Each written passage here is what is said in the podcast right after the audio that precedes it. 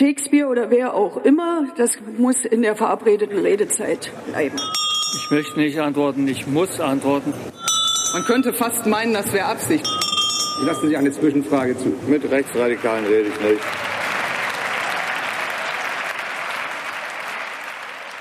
Guten Tag, hier ist der Bundestalk, der Podcast des taz Parlamentsbüros. Wir reden hier jede Woche über das, was uns aufgefallen ist, was uns aufregt oder nicht so gut gefällt. Und was uns nicht so gut gefällt, das ist diese Woche die AfD. Die liegt ziemlich konstant seit ein paar Wochen in Umfragen im Bund bei 18 Prozent, teilweise sogar vor der SPD, bedenklich. Kann man sagen, sind nur Umfragen, das ist volatil, aber sie hat auch in Thüringen einen Landrat in Sonneberg und sie hat in Sachsen-Anhalt eine, in einer Kleinstadt eine Bürgermeisterwahl gewonnen und das ist was Neues, dass die AfD eben sozusagen repräsentative Posten, wenn auch nur auf, nur auf kommunaler Ebene, bekleidet. Da gibt's jetzt eine Menge Fragen. Wie gefährlich, wie extremistisch ist die AfD? Nutzen Nazi-Vergleiche was? Wie berichten Medien klug über die AfD? Wie unklug? Wie verhält sich die AfD zum europäischen Rechtspopulismus? Haben wir es also mit einer europäischen Normalisierung zu tun? Und ist das ein Ostphänomen? Also jede Menge Fragen, die wir jetzt versuchen werden zu ventilieren. Mein Name ist Stefan Reinecke. Ich arbeite im Parlamentsbüro der Taz, bin dort zuständig vor allem für die SPD und die Linkspartei. Und bei mir sind heute Sabine am Orde, ich bin auch im Parlamentsbüro und schreibe vor allen Dingen über die Grünen und die CDU, habe aber auch lange über die AfD berichtet. Und Gareth Joswig, ich ähm, bin auch im Parlamentsbüro und zuständig für die AfD. Daniel Schulz, ähm, ich arbeite im Ressort Reportage und Recherche und beschäftige mich unter anderem mit Ostdeutschland. Mhm. Ja, schön, dass ihr da seid. Jetzt war vielleicht die allererste Frage, also ein, ein Deutungsmuster dieser AfD-Erfolge, äh, kann man ja schon sagen, ist, das ist eine Protestwahl. Also in Sonneberg und in diesem äh, Ragun Jesnetz in Sachsen-Anhalt. Das Motiv, was die Leute dazu bringt, äh, eben dann doch knapp, mit sehr knappen Mehrheiten, für AfD-Kandidaten zu stimmen, ist Protest. Seht ihr das auch so? Da würde ich ähm, erstmal widersprechen, weil es wurde letzte Woche ähm, eine, eine Studie dazu vorgestellt, die sich sehr detailliert damit auseinandergesetzt hat, was eigentlich die Motive sind äh, für die Wahl der AfD herauskam, nicht in erster Linie Protest, sondern dass ähm, die Parteiwahl am ehesten begünstigt wird von ähm, so Faktoren wie Ausländerfeindlichkeit in Anführungsstrichen, dass es auch gar nicht so sehr von der sozialen Lage abhängt, von der eigenen wahrgenommenen sozialen Lage, sondern eher autoritäre, äh, autoritäre Kontinuitäten und rechtsextreme mhm. Einstellungen, die im Moment mehr dazu ähm, oder mehr in die Wahlentscheidung reinspielen, als sie es früher getan haben. Mhm. Früher haben es die anderen Parteien geschafft, eher diese Potenziale. Du meinst diese binden. Leipziger Studie von genau. Oliver Decker unter anderem? Und Elmar Brehler, ja. Die Auto, sogenannte Autoritarismus-Studie. Äh, wie seht ihr das, Daniel und Sabine? Protest, wie ist da die Mischung zwischen Rechtsextremismus und Protest?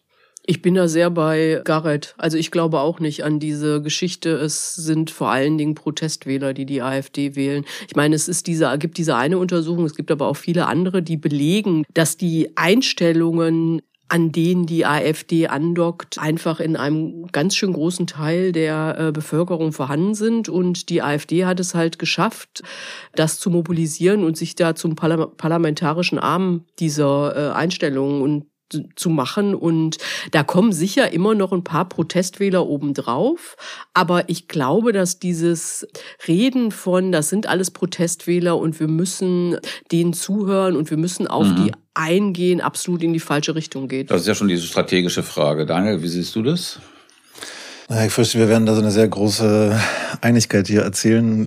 Äh, ich sag's mal so, selbst wenn man Protest wählt, der Punkt ist ja immer klar bei mir, ähm, durch, äh, wenn man, äh, wenn ich in Ostdeutschland unterwegs bin, sind eher immer so anekdotische Dinge, mhm. aber sozusagen ja auch schon zwischen über Jahre und äh, Jahrzehnte. Die Leute glauben natürlich selber teilweise, dass sie die AfD aus Protest wählen. Also sagen sie dann auch, ne, wegen gegen die da oben und niemand mhm. ist, ist dagegen.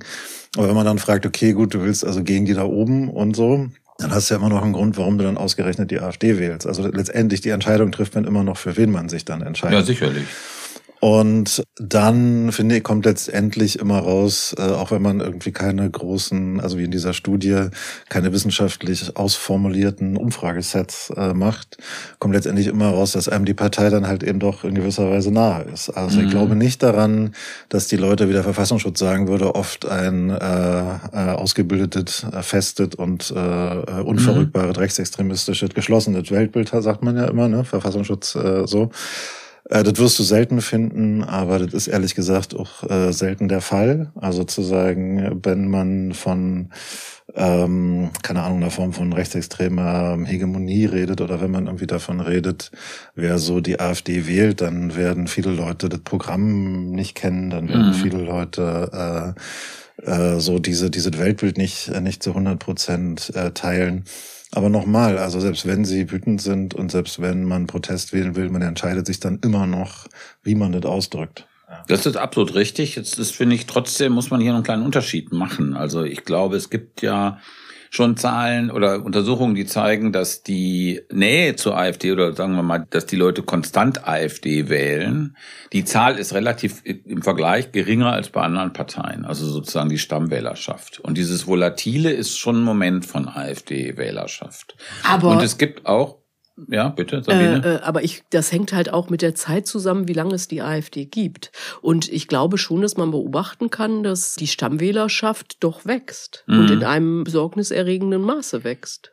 Ja, aber die langfristigen Parteibildungen sind nach wie vor geringer bei der AfD als bei anderen Parteien. Da hat, hat bestimmt die Parteigeschichte, also dass sie erst seit zehn Jahren gibt, spielt natürlich eine Rolle. Aber es gibt da auch diese Zahl von zwei Drittel, die selber sagen, sie wählen das gewissermaßen, haben AfD gewählt oder wählen, also sympathisieren mit der AfD oder wollen die wählen, um aus Protest, so wie Daniel gerade gesagt hat. Und das ist ja strategisch doch ein großer Unterschied, ob du Leute hast, die wirklich identifiziert sind mit diesem Projekt oder ob die im Grunde genommen eher in eher so drauf sind und sagen, wir machen das jetzt, weil irgendwie diese Heizungssache, das gefällt uns alles nicht. Also ich finde, ich finde tatsächlich eine eher akademische Unterscheidung.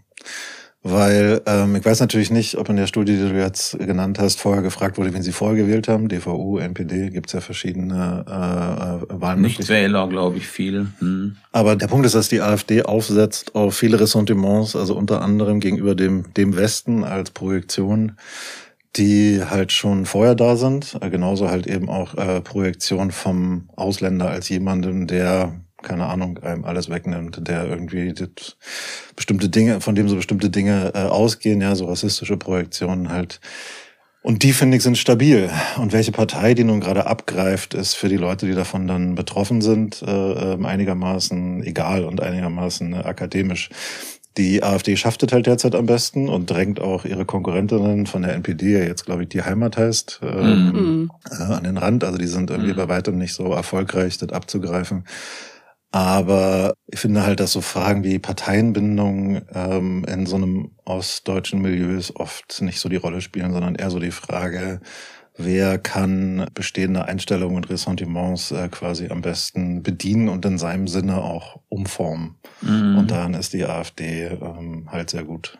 Ja, und ich würde auch da gerne nochmal einhaken. Ja. Ähm, ist die AfD hat mittlerweile eine richtig harte Kernwählerschaft von mhm. äh, bei Bundestagswahlen zehn Prozent plus X. Ähm, also das hat man gesehen, auch als es denen richtig schlecht ging und Umfragen hatten die, sind die trotzdem noch locker zweistellig geworden oder relativ locker und ähm, es, ähm, es gibt auch eine sehr starke Parteibindung bei dieser Kernwählerschaft und bei denen würde ich dann wirklich auch schon ausgehen von mhm. einem, einem rechtsextrem geschlossenen Weltbild weitgehend.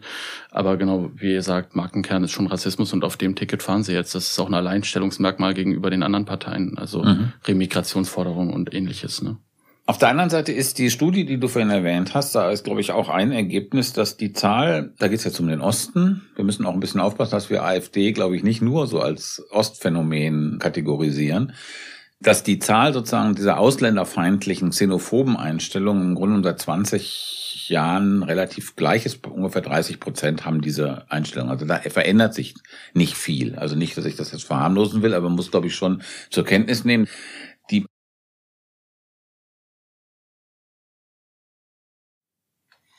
Ja, wie gesagt, also die, ich finde diese Entscheidung so ein bisschen wirklich sehr akademisch. Also der, erstmal ist es so, wenn du in Ostdeutschland, sagen wir mal, ein Wählerpotenzial, was ja noch nicht ausgeschöpft ist, von 30 Prozent hast, ja, dann äh, erzeugst du um dich herum so eine Art vorpolitische Corona, die, also so eine, so eine Aura, mhm. ja, die über sozusagen dein eigentliches Wahlergebnis hinausgeht. Weil in solchen Kommunen, wo die AfD gewinnt, da wo sie, da wo sie stark ist, ähm, geht ihr Einfluss ja über die eigentliche Wählerschaft äh, quasi hinaus, weil sie, ist ja, meistens sind ja sie und dann irgendwie gegen die mhm. anderen. Ja.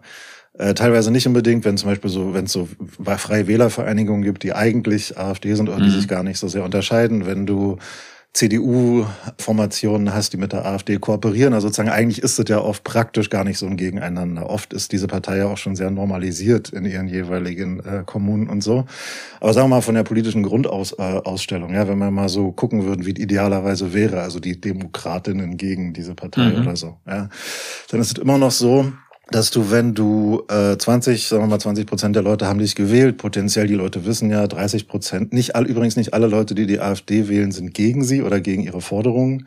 Manche wählen halt SPD aus Gewohnheit, manche finden halt den örtlichen AfD-Politiker blöd. Ja, also sozusagen der Punkt ist, diese diese diese vorpolitische Corona um diese Partei, diese Aura um diese Partei ist noch mal größer als sie selbst. So. Mhm. Und dementsprechend, wenn es dann darum geht, wem geben wir denn Geld irgendwie im Theater? Wer muss sich denn rechtfertigen für seine politischen Aussagen in diesem Umfeld? Was gilt als normal? Was gilt als sagbar? Ist diese Partei viel wirksamer oft als ihre Wählerschaft, die ohnehin schon relativ Großes aussagt? Mhm. Ja. Ich finde, dass das alles stimmt, was du jetzt gesagt hast. Ich wollte noch einen Punkt sagen zu dem, was äh, Stefan gerade gefragt hat.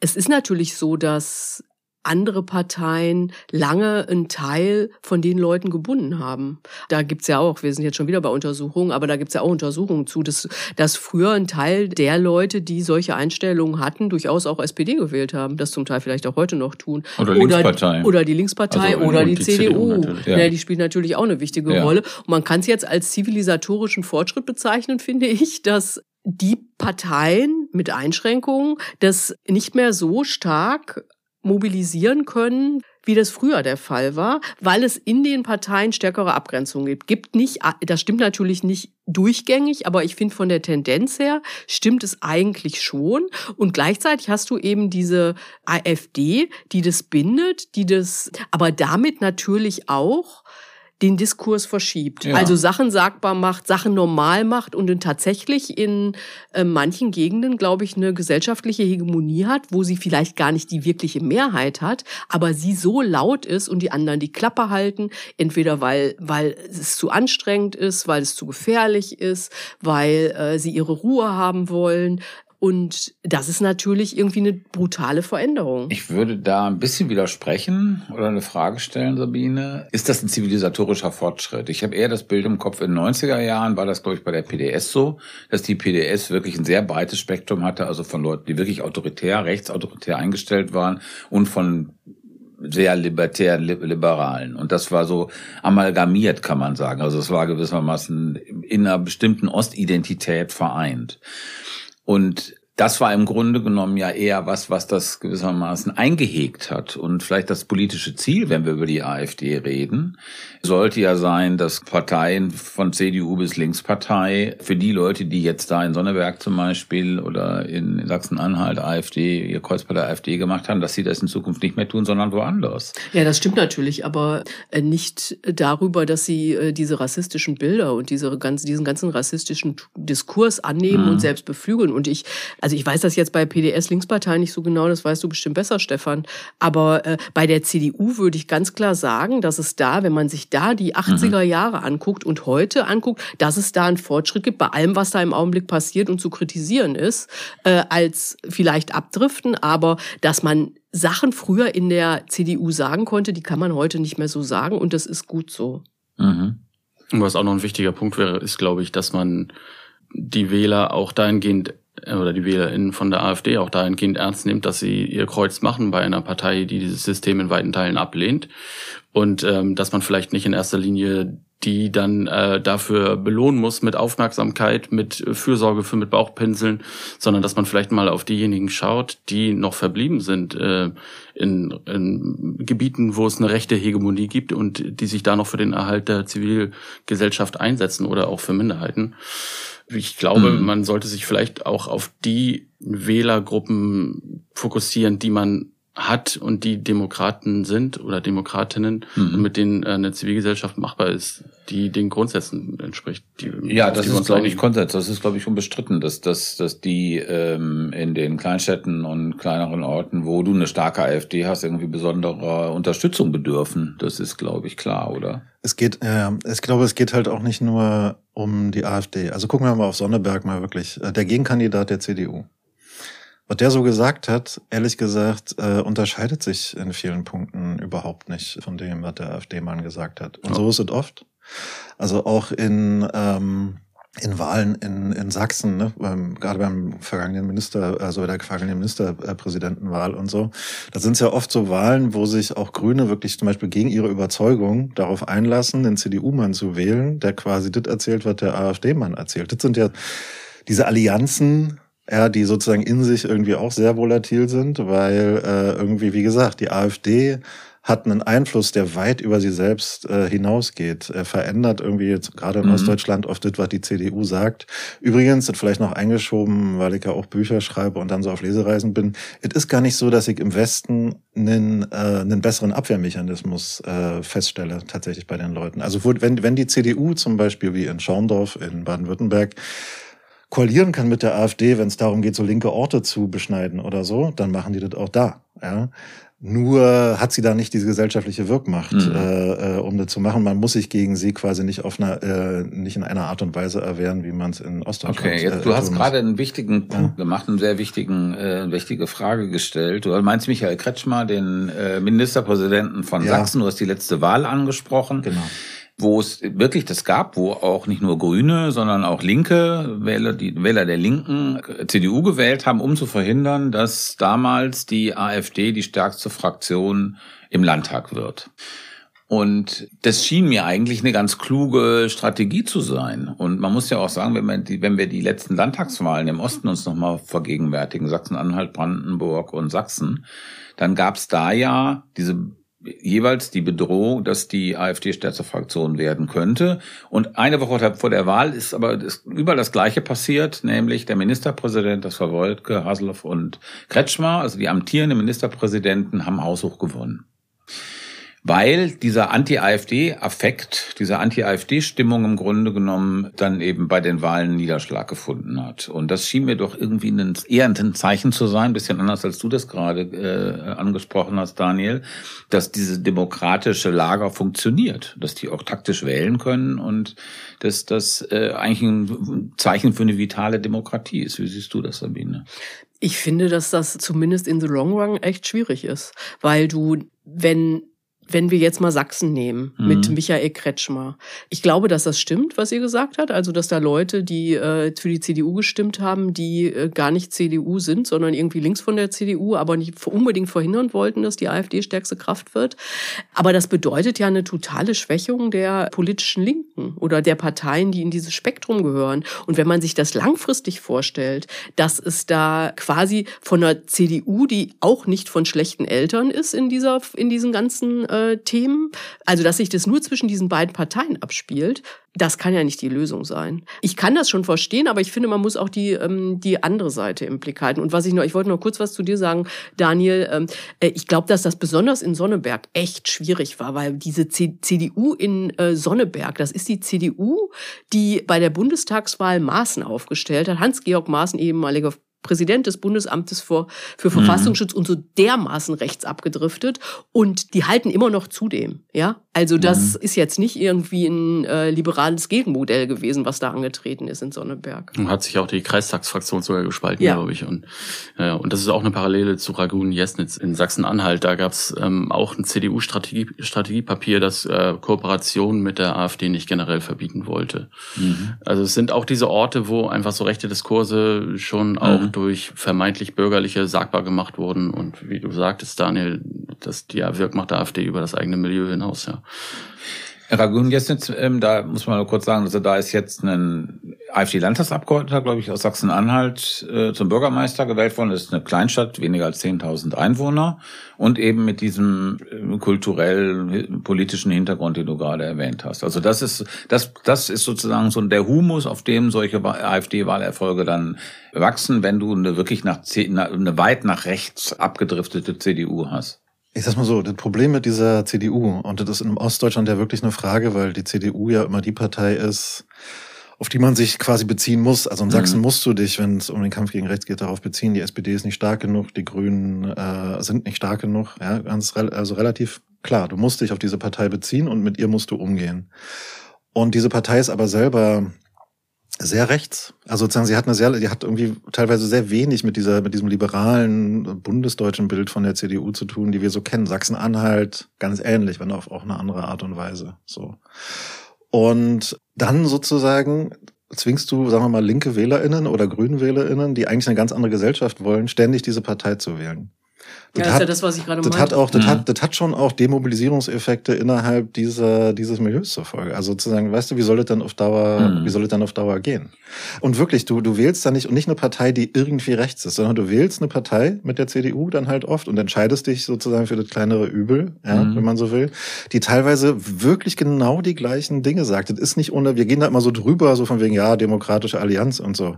Das ist schon eine Frage, was das für diese Milieus bedeutet und für diese WählerInnen, die eigentlich gegen so eine Form von Gesellschaft sind, die, die, die, die mhm. dagegen sind, dass das, äh, dass das so Salon, dass das so, so salonfähig wird, die dann immer wieder dazu sich selber überwinden, ja, und diese, ja, und, und das wählen, um sozusagen die AfD, das hat schon auch Folgen für diese, äh, für diese Milieus, für die WählerInnen, für die politische Mobilisierung, die Klar, und ich echt nicht Das befeuert auch diese AfD-Diskurse von wir gegen die und die Kartellparteien ja. gegen genau. uns. Genau, und ne? das ist, das wollte ich gerade, Seite, aber Genau, Gareth, du hast, das war, lag mir gewissermaßen Aber auf, auf der anderen Seite, es bleibt ein Dilemma, ne? Also man kommt äh, da nicht so richtig raus, habe hab ich immer den Eindruck, auch in vielen Debatten, die es jetzt darum gibt. Mhm. Diese Frage, also Sonneberg, gut, das war jetzt eben eine Stichwahl, da gibt's eben nur zwei Kandidaten, ne? Aber diese Frage, die da drin steckt, ob man so eine Art, also bösartig kann man ja sagen, dass eine nationale Front gegen die AfD bildet, ja, also sozusagen alle gegen die AfD, das bekräftigt ja, das ist, glaube ich, dass die Schattenseite davon ja irgendwie die dieses AfD-Narrativ, wir sind die Einzigen gegen die. Ja, aber gleichzeitig ist es ja richtig, wenn es um so eine Stichwahl geht, dass Demokraten und mhm. Demokratinnen mhm. zur Wahl von Demokraten und Demokratinnen aufrufen. Ja. Und da würde ich sagen, da ist dann doch nochmal äh, die Grenze zwischen CDU und AfD eine klare, vielleicht nicht bei jeder einzelnen Person, aber grundsätzlich schon. Mhm. Ja, es muss eine unterscheidbare Politik der etablierteren Parteien geben, die Alternativen bietet. Das wäre natürlich der Idealzustand. Aber trotzdem, wenn es genau, wenn es spitz auf Knopf steht, äh, muss man halt zur Kenntnis nehmen, dass die AfD dieses System, diese Demokratie in dieser Form ablehnt und dass man es natürlich dann äh, eher für diejenigen wählt, äh, oder stimmt, die äh, das anders sehen. Aber ich hatte direkt nach der Wahl in Sonneberg ein Interview gemacht mit dem Thüringer Innenminister Georg Mayer, der ja SPD-Mann ist. Mhm. Und der hat auch genau dieses Dilemma auch benannt und gesagt, er hätte sich am Ende total mit dieser Wahlempfehlung, der hat eine Wahlempfehlung auch für diesen CDUler abgegeben, hat aber gesagt, er hätte das am Ende total klein gehalten, weil er genau dieses Narrativ der AfD nicht äh, befeuern will. Ja, und die CDU-Landräte dort, wenn man mit denen spricht, klingen halt, also es ist kein großer Unterschied, als äh, es ist wie Daniel gesagt hat, die sagen AfD-Dinge häufig, ne? Aber mhm. nochmal, also ich finde vielleicht unpopuläre, unpopuläre Meinung, aber ich finde dieses Gucken auf das AfD-Narrativ gar nicht so wichtig, tatsächlich. Weil die AfD wird immer eine Möglichkeit finden, die sogenannten Altparteien oder etablierten Parteien, wie sie sie ja nennt, als Einheitsfront und als den Gegner zu äh, stigmatisieren bei gleichzeitigem was sie ja auch betreibt, Normalisierung. Das passiert ja gleichzeitig in diesen, auch die Zusammenarbeit. Da wird dann teilweise mit der CDU zusammengearbeitet, teilweise auch mit der SPD. Es wird betont, wie normal alles ist und gleichzeitig werden sie als Feindbild dargestellt. Ja? Aber die AfD wird, ob du diesen Konsens hast oder nicht, immer eine Möglichkeit finden, die anderen Parteien als, als irgendwie geschlossene, äh, sozusagen, als den geschlossenen Rest der alten Welt, die, mhm. die, die zu besiegen geht, äh, äh darstellen. Ich finde äh, quasi viel eher bedeutsam tatsächlich, welche Demobilisierungseffekte hattet für linke und alternative Milieus, die eigentlich eine andere Gesellschaft wollen in diesem, äh, in die, an, an diesen Orten. Ich finde es bedeutsam dafür, wer kommt da eigentlich zu Wort, auch in, in auch in nationalen und äh, überregionalen äh, Medien, aber auch in den regionalen, äh, ganz besonders. Wie kommt man zu Wort? Ja. Oft ist es ja so, dass wenn dann so, wenn die Leute dann, keine Ahnung, wenn die irgendeiner Initiative angehören oder irgendeiner linken Partei oder meinetwegen auch parteilos sind und sich dann zur AfD äußern, dass wenn dann so eine Regionalzeitung über die schreibt, ne, dass das immer so in so einem Ton gehalten ist, als wären so, als wären so Leute, die so gegen die AfD reden. Ganz oft ist es in so einem Ton gehalten, so ganz leicht, als wären die die Störenfriede. Ja? Mhm. Also sind, ist gar nicht die AfD, die sozusagen den Redest von die, Brandenburg, die Normalität oder? stört. Nee, das kann man in kann man von Thüringen, Sachsen-Anhalt, das kann man schon öfter finden. Also so gerade in so Orten, wo man sich darauf geeinigt hat, dass die AfD jetzt irgendwie ja dazugehört oder dass sie irgendwie Teil des äh, des Konsens ist. Da sind die Leute und das ist ehrlich gesagt aber eine Tradition, die gibt seit den 90ern und vielleicht auch schon schon früher, dass die Leute, die dieser Partei widersprechen im öffentlichen Diskurs, die die eigentlichen Störenfriede mhm. äh, sehr sehr sehr oft sind die Leute die mal Ruhe geben sollen, ja, die Leute, die so. Und das ist äh, und das ist eine ganz ungute Gemengelage. Also ich mache mir da eher Sorgen, ja. sage ich jetzt mal so, um die Leute, die die AfD natürlich ablehnen, nicht wählen wollen und die dazu gezwungen werden, quasi eine Partei zu wählen, in dem Sinne die, die, CDU im Osten, mhm. die, äh, die teilweise einfach ganz ähnlich redet und die, wo sehr viele Leute wirklich denken, die AfD ist doch quasi Fleisch von unserem Fleisch, die genau. sollen wir zurückholen. Okay, ich versuche noch mal einen anderen Rahmen zu wählen. Du hast ja jetzt, Daniel, oder wir haben jetzt insgesamt relativ viel über den Osten gesprochen, die AfD als Ostphänomen, aber vielleicht gibt es ja, wenn man sich so Rechtspopulismus, Rechtsextremismus international in Europa anschaut, dann findet man ja die Ähnlichkeit, dass es ganz oft eine, eine Revolte, äh, Widerspruch der Provinz gegen die Metropolen ist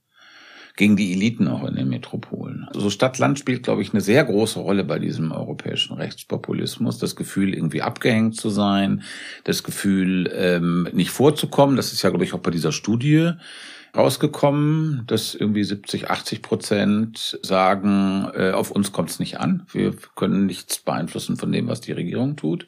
Also dieses so ein Gefühl, also nicht Akteur zu sein, sondern irgendwie passiver Teil zu sein. Ist das ein brauchbarer Deutungsrahmen, diese Provinz-Metropole-Sache? Und muss man da nicht, müssen wir nicht da sozusagen hier als Metropolenzeitung und Metropolenbewohner da ein bisschen selbstkritischer sein?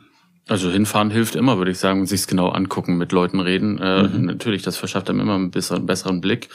Gern auch dann jenseits von Konjunkturen und äh, und den Einschlägen, die es denn wirklich gibt, ähm, oder halt so Sachen wie einer verlorenen ähm, Kommunalwahl von der CDU oder so.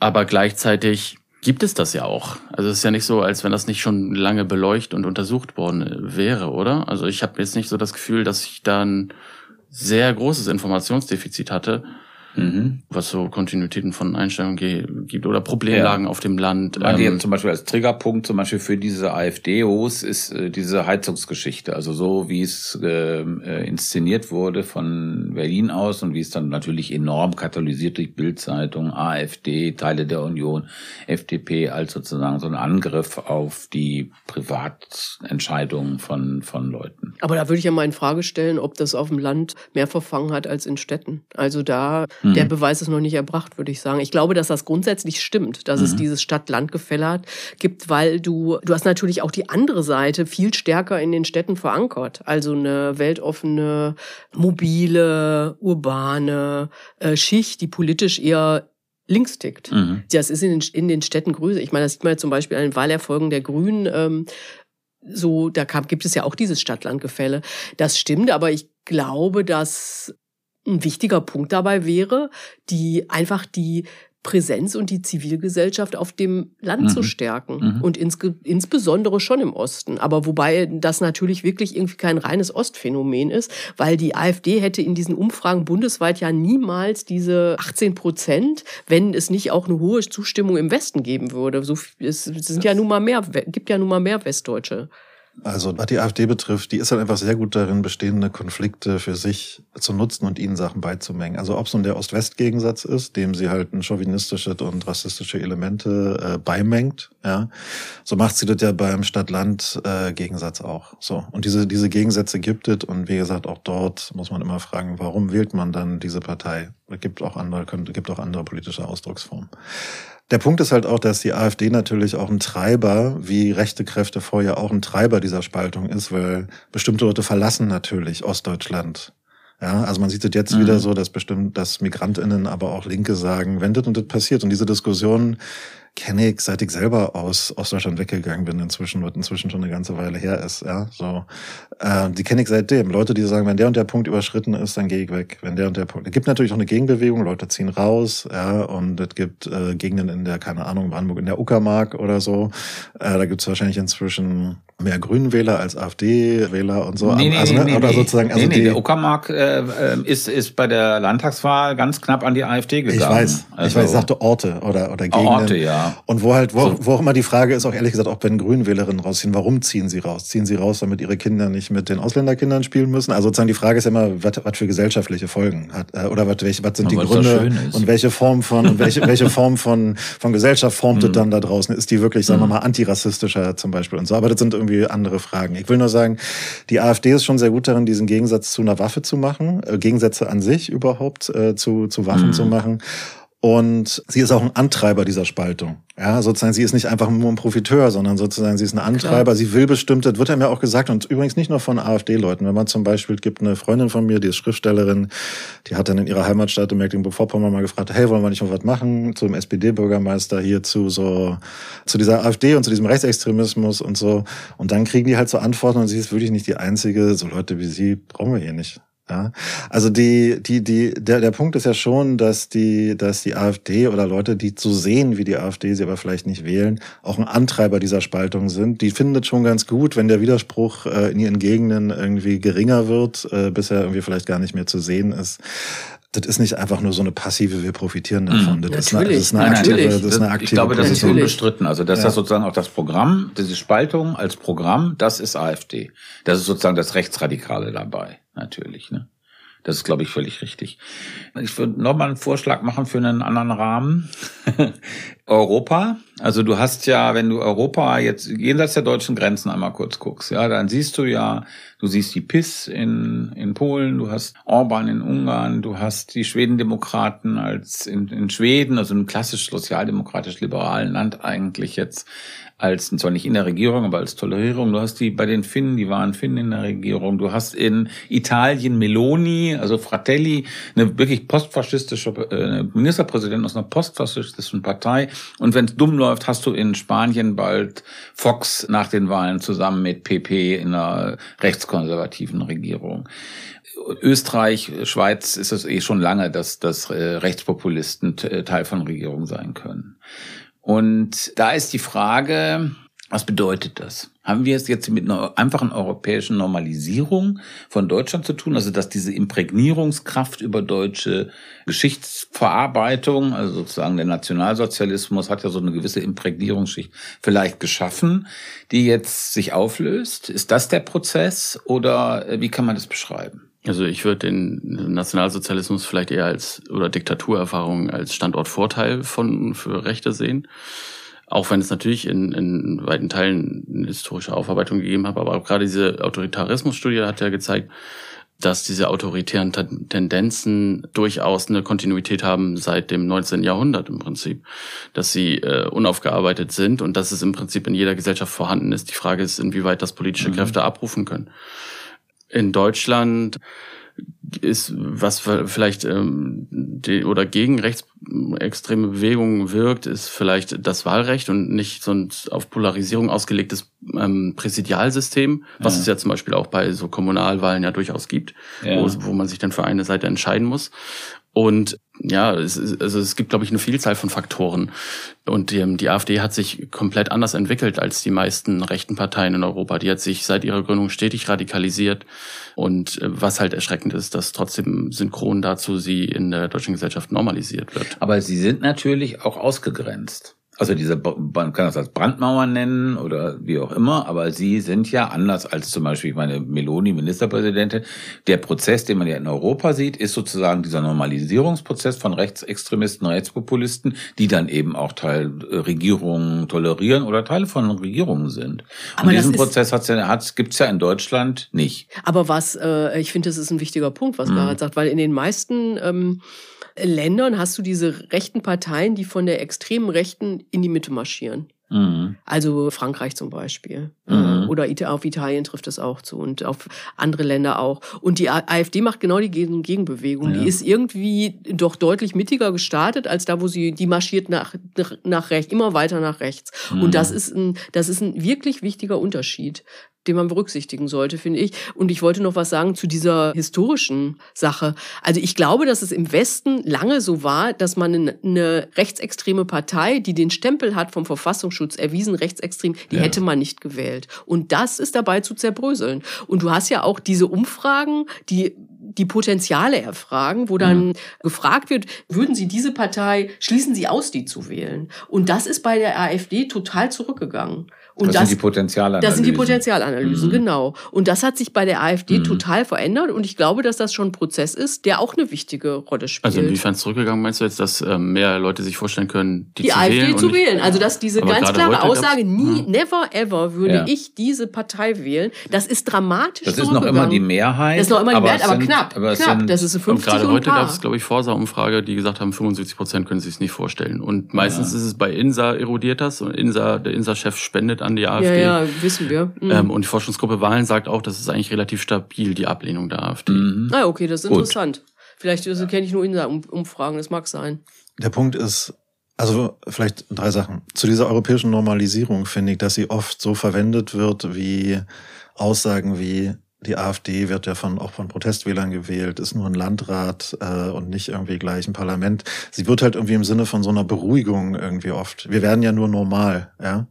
Und da muss man sich mal angucken, was dieses Normal ist. Also die PIS in Polen, äh, an der Grenze zu Belarus, wie viele Migrantinnen da so sterben in diesem Wald, äh, mhm. äh, ja, oder wie an den Außen, wie an europäischen Außengrenzen mit Geflüchteten umgegangen wird, wie viele da so sterben im Mittelmeer, wie es in Griechenland so aussieht. Also sozusagen, was diese Normalität äh, sozusagen eigentlich ist, ja. Und das ist einfach tot für viele Leute, die nicht weiß sind. Sorry, ich weiß gar nicht, wie ich das ausdrücken soll. Das ist sozusagen einfach, das sind, Mörder, das sind mörderische Grenzregime sozusagen, da ist da quasi in, inkludiert in diese Normalität. Ja.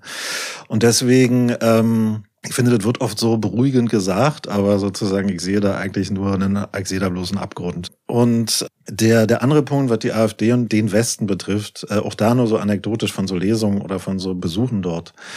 Da ist es schon so klar, die gesellschaftlichen Verhältnisse und Mehrheitsverhältnisse sind oft anders. Aber wenn man da mit Leuten redet, die sich, sagen wir mal, gegen rechts engagieren, auf welchem Level auch immer, Kirchenkreis bis ja, Antifa, also so, weiß ich mhm. nicht, Antifa oder so, dann hast du da oft ähnliche Phänomene. Also die Leute sagen halt, wenn man widerspricht, ist man eher so der Störenfried. Eigentlich ruhen sich die Leute eher darauf aus, dass niemand die AfD wählt.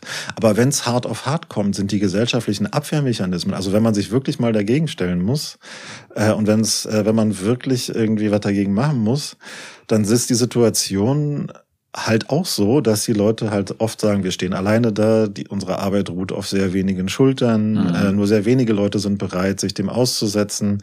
Du hast halt klar in Westdeutschland nicht diese Geschichte, dass spätestens seit, würde ich sagen, seit, äh, also oder dass du seit der Revolution von 89 so eine stete Normalisierung äh, rechter Aussagen hast, dass du sowas hast, dass diese diese extreme Gewalt damals, der halt nicht widersprochen wurde und so. Du hast diese Vorgeschichte nicht. Oder du hast sie anders. Ist ja nicht so, dass es in den 90ern mhm. in Westdeutschland keine, keine Gewalt gegeben hätte. Ja. Ähm, aber ich würde halt sagen, wenn es hart auf hart kommt, äh, also wir können halt, man kann halt froh sein, dass die AfD da nicht so viel gewählt wird. Sie hat offenbar den Schlüssel noch nicht äh, gefunden und ist auch in sich selbst, glaube ich, zerstritten, wie man das macht. Mhm. So. Aber wenn es hart auf hart kommt, sind die Abwehrmechanismen, finde ich, nicht unbedingt, aus meiner Erfahrung nicht unbedingt besser ausgebildet. Okay, Sabine. Ich wollte nur noch was ergänzen zu dem, was du kurz zuvor gesagt hast. Es ist ja auch kein Zufall, dass so viele West Leute von der AfD in den Osten gegangen sind, weil sie gedacht haben, da können sie äh, umsetzen, was im Westen viel schwieriger wäre. Also ich meine, du hast ja diese ganze Führungsriege, die da aus dem Westen stammt, also mit Höcke, Gauland, Andreas Kalbitz, der jetzt nicht, nicht mehr ganz in der Spitze ist, aber äh, auch eine wichtige Rolle in der Vergangenheit. Das sind ja alles Wessis. Mhm. Dein Argument, Daniel, also zu sagen, das leuchtet mir ein, man darf sich nicht beruhigen also man darf sich nicht sozusagen irgendwie so erzählen, na ja, normali, europäische Normalisierung, normal, muss man sich dran gewöhnen. Ist ja nur ein Bürgermeister. Ist ja nur ein Bürgermeister, das verstehe ich alles. Auf der anderen Seite sehe ich auch aber so eine Gefahr da drin, auch wie Medien teilweise reagieren, mit so einer gewissen Hysterisierung Also das ist ganz schlimm, ist ganz furchtbar. Ist ja, Medien ist immer alles ganz furchtbar. Und auch bei Sonneberg war es vielleicht ein bisschen viel Berichterstattung naja, dafür, dass es im Grunde genommen ja doch nur ein relativ kleines ist. Also macht man damit, und das ist das Argument, wir werden mir alle drei widersprechen, ich war ahne es schon, aber trotzdem lass ich das Argument sagen, läuft man da im Grunde genommen nicht wiederum in so ein AfD-Narrativ rein. Ich meine, die waren alle da in Sonneberg, die sagen hier, das ist der Durchbruch und äh, wir spiegeln das gewissermaßen negativ wider. Also da ist auch eine gewisse Falle drin. Das erste, was die AfD bekommen hat, war ein Sterntitel. Ein Wortlaut-Interview mit Alice Weidel, wo sie sagen durfte, dass es keine Rechtsextremen in der AfD gibt. Ich meine, es ist das erste Mal passiert, dass die AfD tatsächlich in die Exekutive gewählt wurde. Das ist mhm. schon ein Desaster mit Ansage. Es war, gab schon vorher auch eine Tatsgeschichte, glaube ich, schon drei Wochen davor, wo, wo es eigentlich aufgemacht wurde. Auch äh, gerade, dass der CDU-Landkandidat äh, sehr problematisch war und eigentlich die AfD Sachen eins zu eins wieder genauso wiedergibt. Mhm. Und ich finde, natürlich hat ein Landrat begrenzte Einflussmöglichkeiten, aber es ist trotzdem ähm, eine Wegmarke auf der Normalisierung, mhm. auf dem Weg zur Normalisierung, die natürlich auch erstens für die Leute dort vor Ort krasse Auswirkungen hat, weil der Mensch zuständig ist für die äh, Unterbringung von Geflüchteten. Das entweder da ist er aber normgebunden, ne? Also er, er ist normgebunden, aber kann ja trotzdem den Konflikt suchen mhm. mit der Landespolitik, ja. mit der Bundespolitik und dann sich als Hardliner inszenieren. Er ist Chef einer Verwaltung, kann über Personalpolitik Einfluss nehmen. Mhm. Ähm, er hat eine repräsentative Funktion. Er sitzt als Aufsichtsrat in kommunalen Unternehmen. Er sitzt an verschiedenen Schnittstellen der Gesellschaft und hat da wird von da aus rechte Hegemonie betreiben. Mhm. Aber also trotzdem also betreiben wir nicht trotzdem nochmal die Frage als Medien teilweise das Spiel der AfD. Ja, natürlich tun wir das zum Teil. Also, mhm. dass das so als Riesenerfolg verkauft werden konnte von der AfD, hat natürlich auch was mit der Berichterstattung zu tun. Das glaube ich schon. Aber ich sehe die Alternative nicht. Also mhm. nicht hinzuschauen und vernünftig zu berichten, ist ja keine Variante, die sich wirklich stellt. Von daher, ja, ich glaube, dass da was dran ist. Man muss immer gut überlegen, wann man es tut, wie man es tut und so weiter. Ich finde auch ein Sterntitel für Alice, Alice Weil, nur weil, dass sie, weil sie verkündet hat, sie will Kanzlerkandidatin werden. Äh, was auch absurd ist. Also. Ja, äh, oder sie will Kanzlerin werden oder whatever whatever, ist natürlich, mhm. äh, ist natürlich total absurd. Also mhm. das sollte man mal tunlichst unterlassen. Aber ich glaube, über Sonneberg nicht zu berichten, ist doch keine Alternative. Ich stelle gleich noch eine Frage zu den Medien, aber erst dann sagst du nee, nee. Daniel. Also erstmal sozusagen an dieser Sterntitel, mir geht es gar nicht so darum, so um Kolleginnen-Schelte, sondern es ist so, ist so ein Symbol. Die Sache ist gar nicht so sehr. Also der Sterntitel muss man noch mal kurz Sterntitel sagen. Sterntitel mit, mit Alice Weidel auf dem Cover, Cover und Frakturschrift. Äh, ich weiß gar nicht, wie hieß der Titel eigentlich? Mit Hass. Irgend Hass, ja. Haben, können Sie was anderes außer Hass ja, oder irgendwie genau. so in die genau. Richtung mit einem großen Foto von Weidel. Ja. Und der Punkt ist ja, die Fragen zu ihrer politischen Einstellung sind das eine, aber sozusagen sie hat da Fragen dazu beantwortet, welche Netflix-Serien sie so guckt. Also ich weiß nicht, ob ihr mhm. das, äh, ob ihr das mal zur ja, Gänze gelesen habt. Hab ich. Das war quasi eine gedruckte Home Story. Mhm. So. Und wenn man halt fragt, welche Form von Berichterstattung man so braucht, also wir haben ja keinen, wir haben ja sozusagen keine Verkammerung des Journalismus, wir haben auch keine zentrale Ansagefunktion im Gegensatz zu dem, was äh, viele AfD-Wählerinnen glauben. Aber was mir halt wirklich fehlt, äh, sozusagen, ist, ist einfach sozusagen so eine relativ kühle Berichterstattung. Ja, also sozusagen alle können Hannah Arendt die Banalität des Bösen irgendwie zitieren. Ständig wird er zitiert. Aber sozusagen dass man halt in der Berichterstattung dahin hinkriegt, gleichzeitig äh, zu sagen, diese Normalisierung dieser AfD, ja, dieses Normale an dieser Partei und gleichzeitig ihre rechtsextremen Inhalte, dass das mal zusammengeht und nicht immer so als Gegensatz äh, äh, aufgemacht wird zum Beispiel. Mhm. Erschließt sich mir nicht, warum das nicht geht. Wir haben also, es gibt so eine Geschichte in Deutschland, gibt sozusagen eine sehr eindrückliche Erfahrung mit, äh, mit einer faschistischen Inkarnation. Die AfD ist eine andere, ist nicht sozusagen ist nicht das gleiche, aber sie ist auch eine faschistische Inkarnation, in der bestimmte Dinge wieder da sind. Zum Beispiel das Zusammengehen von Normalität und Nettigkeit, ja, mit rassistischen Ansichten und dem, und, und dem politischen Versuch, sie durchzusetzen. Und da fehlt es mir halt oft daran, das nicht so, dann wird es so als Gegensatz dargestellt, als wäre das so was völlig Neues. Irgendwie versuchen sozusagen, ne, dass das eine Berichterstattung versucht, diese beiden Dinge zusammenzubringen, irgendwie so kühl darüber zu, äh, sozusagen das so mit so einer gewissen Kühle äh, äh, irgendwie zu schreiben. Dann auch so dieser Gestus des ständigen Überraschtseins, mhm. ja, und so. Also ich finde, es kommt der äh, nicht, ich meine, ich meine nicht, ich meine nicht unbedingt hier. Also ich glaube sozusagen die Taz, aber äh, muss man auch mal sagen, wie, welche welche gesellschaftliche Relevanz hat die Taz in Ostdeutschland? So, ja. Wir da schreiben ja auch, wenn wir über Ostdeutschland schreiben, bedauerlicherweise dann sehr oft über die AfD. Also das ist vielleicht auch nicht irgendwie das Ja, aber sozusagen, da gibt's ja, da gibt's ja Gründe dafür. Die, die Sache ist nur die, guck mal, ich bin ja in den 90ern in Ostdeutschland aufgewachsen. Mhm. Ich komme aus so einer Erfahrung, dass über die Rechten oft nicht geschrieben wird und ich kann dir sagen, das ist nicht die Lösung. das hat damals, nee, das, das hat damals überhaupt nicht funktioniert. Mhm. So. Und natürlich äh, ist diese ständige, so diese, die entsetzt den Mund aufreißen, sowieso wie Edward Munk hier, der, der Schrei. Ja, ständig irgendwie reißt man den Mund auf und ist total überrascht und entsetzt und so. Das halte ich auch nicht, ich halte das nicht, nicht für die Lösung, ebenso wenig wie so Home Stories. Ich weiß aber nicht genau, also mit der Kühle gehe ich natürlich mit. Das glaube ich auch. Also man braucht auch vielleicht weniger Meinungsjournalismus und zu sagen, nochmal die Antifa-Fahne hissen, als be, ähm, präzise Beschreibung, was wie, wie diese Partei funktioniert. Aber es ist doch Und nicht so, als würde es das nicht geben. Doch, also, es gibt, ich würde auch sagen, ich wollte nur ganz kurz sagen, also diese äh, Kühle ja, aber wenn du sagst Hannah Arendt, Banalität des Bösen, das ist Eichmann. Das war die Charakterisierung von Hannah äh, Arendt von, von Eichmann, einer der zentralen Figuren des Holocaust. Und wenn man sagt, wenn du da irgendeine eine Parallelisierung machst zwischen AfD und Eichmann, das finde ich gerade nicht kühl.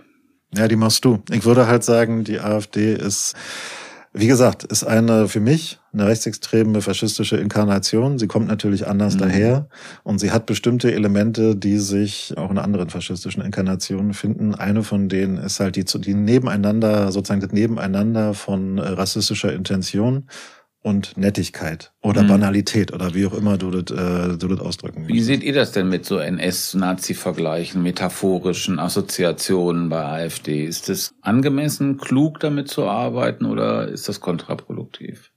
Naja, Banalität des Bösen bezieht sich ja auch nicht nur auf NS, sondern auch generell auf Totalitarismus, glaube ich, bei Hannah Arendt. Ne? Und ähm, Höcke, der sich selber ja positiv auf den NS bezieht an vielen Stellen und das von Anfang an auch gemacht hat, der fordert, wenn man sein Buch sich angeguckt hat, der fordert Dep Deportation, also der mhm. nennt das Remi Remigration, aber es, es läuft ja auf Deportation hinaus. Und der fordert auch eine wohltemperierte Grausamkeit und man werde einige Volksteile verlieren. Mhm. Also die ähm, Inkarnation des Faschismus kann man das schon nennen, finde ich, ja. Ob man dann ähm, Das ist ja, glaube ich, amtlich bestätigt von dem Gericht, dass man Höcke Faschist nennen darf, wenn ja. ich recht entsinne mich, ne? Mhm. Genau, aber man kann es halt auch genau einfach inhaltlich gut verorten. Mhm.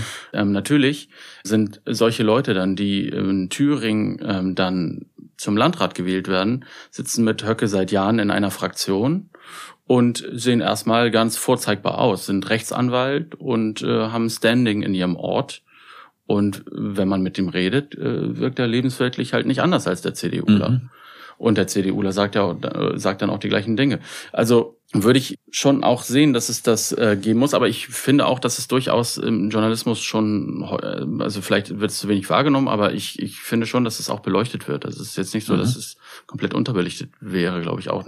Also in der Taz und anderen Publikationen gibt es auch. Also die Normalisierung, also diese freundliche Brille oder diese, diesen Blick auf den äh, freundlichen Faschisten von nebenan oder so. Also ich finde, mhm. wo es das gibt, sollte man das benennen. Ich kann mich noch erinnern, dass ich mal zum Parteitag der Thüringer AfD gefahren bin, wo ich tatsächlich im Zug, ich glaube, es waren Hitlerreden, auf jeden Fall irgendeine NS-Größe gelesen habe, gelesen hab, weil es in Reden von Höcke zuvor Anleihen gegeben hatte da und ich das irgendwie nochmal nachvollziehen konnte und ich finde wollte und ich finde, wo das, äh, wo das der Fall ist, äh, soll, muss man das benennen. Aber ich glaube auch nicht, dass dieser jetzt ein direkter Vergleich, dass der so hilfreich ist, also dass mhm. der so weiterbringt und ein, ähm, weil, lass mich mal ausreden, und ein, äh, wirklich einen Erkenntnisgewinn bringt, weil ich glaube, dass die Mechanismen doch andere sind und dass man sich die ganz genau anschauen sollte. Also nur noch kurz zu sagen, ich bin nicht für Nazi-Vergleiche. Mhm, nicht äh, sozusagen der, nochmal, also die Frage ist nur für mich, ja, macht den, also sozusagen gibt es bestimmte Wesenskerne, die faschistischen Inkarnationen ähnlich sind. Und nochmal, also nicht überrascht, also diese nicht überrascht sein oder diese, sagen wir mal, diese Nebeneinander von Nettigkeit und rassistischer Intention, diese mhm. Nebeneinander von bürgerlichem Erscheinungsbild. Ich meine, wir haben denn die, äh, wenn man sich mal anguckt, wie so Nationalsozialistinnen damals ausgesehen haben, die war da nicht alles nur SA-Kampftruppe. Die hatten doch sozusagen auch ihre Netten. So, natürlich, weil sozusagen, wenn du eine Partei hast, die nur aus offensichtlichen Arschlöchern besteht, wirst du keine 15 Prozent ja. äh, irgendwie kriegen. Und da meine ich halt nur bestimmte Wesenselemente, ja, so, so dass man, dass man einfach gucken muss, äh, da hat man doch schon Erfahrungen mitgemacht, so, und da brauchst keine Nazi-Vergleiche für mich. Ja, aber wenn du, äh, wenn du nur diesen Vergleich, also wenn du das jetzt darauf zu, runterbrichst, zu sagen irgendwie, wir haben äh, Leute, die eigentlich ganz nett sind oder ganz nett daherkommen und Arschlochpolitik machen, jetzt mal irgendwie so ein bisschen platt gesagt, das gibt's ja jetzt nicht nur bei der AfD. Nee, darüber wäre auch noch zu reden, warum das nicht so ist. Aber also das du hast, halt glaube ich, Thema. recht. Ich würde dir insofern recht geben, Daniel. Das war ja das große Erstaunen der amerikanischen Behörden nach 45, als die sich dann so Leute wie Ohlendorf zum Beispiel hier, eine der Hauptorganisatoren äh, des Holocaust, äh, mit dem geredet haben. Dann haben die, die hatten ja gedacht, das wären solche irgendwelche durchgeknallten Bestien.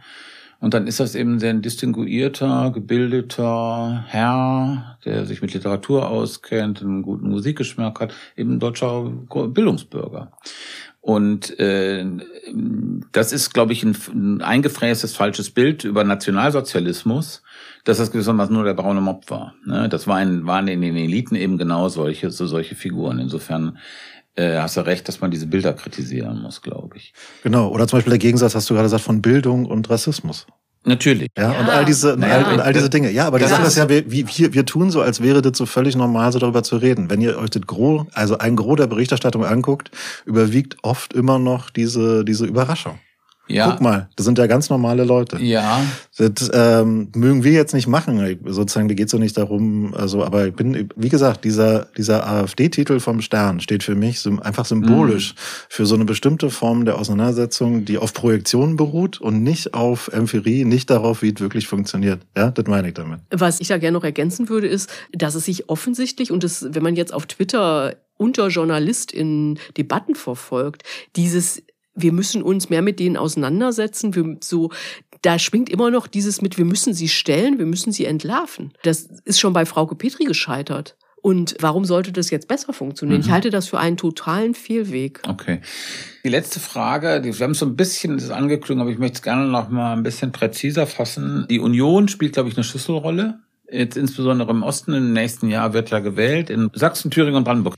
Und es gibt ja rechte Tendenzen in der Ost-CDU, teilweise mehr oder weniger stark ausgeprägt, die auch so kulturell Nähe haben zur AfD. Das konnte man in Sachsen-Anhalt mal beobachten bei den Fraktionen. Wie ist da im Moment die Lage? Also hält diese sogenannte Brandmauer oder gibt's in der CDU im Osten mehr wirklich Tendenzen zu sagen, na ja, also Fleisch von unserem Fleische, warum sollen wir nicht, wenn die SPD mit der Linkspartei und so, diese ganzen Argumente liegen ja da.